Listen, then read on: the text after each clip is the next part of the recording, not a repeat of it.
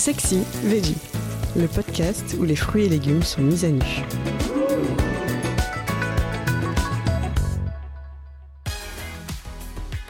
Le rutabaga, et si on le mangeait tout cru Dans la famille des légumes oubliés, je demande le rutabaga. Ne le confondez pas avec le navet. Ce légume tout rond, comme une balle de tennis, possède un plus gros diamètre et une peau plus terne. En bouche par contre, sa saveur est plus fine et bien plus douce.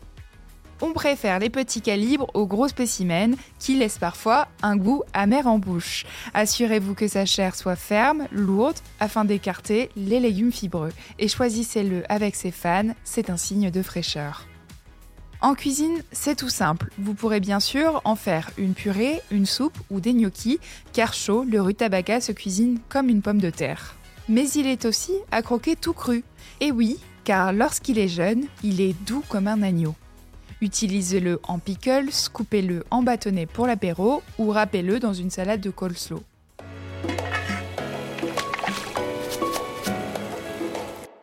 Vous n'êtes toujours pas convaincu?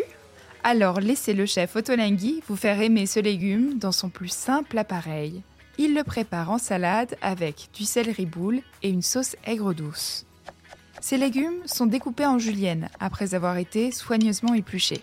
Le chef les agrémente de capre, de griottes séchées, mais aussi de persil et d'ananas ciselées pour la fraîcheur. Pour mêler intimement tous les ingrédients, il réalise une vinaigrette à base d'huile d'olive, de colza et de vinaigre de cidre. Pour l'acidité, il y ajoute un trait de jus de citron et contrebalance avec une cuillère à café de sucre pour la rondeur. Il émulsionne le tout avec de la moutarde avant d'assaisonner en sel et en poivre. Il verse la sauce sur les crudités et les réserve au frais jusqu'au moment de servir. Cette entrée, on vous l'assure, vous rendra complètement gaga du rutabaga. C'est la fin de cet épisode. Si vous l'avez aimé, n'hésitez pas à commenter, à liker et à vous abonner. Retrouvez plus de contenu sur cuisineactuelle.fr et dans notre magazine en kiosque.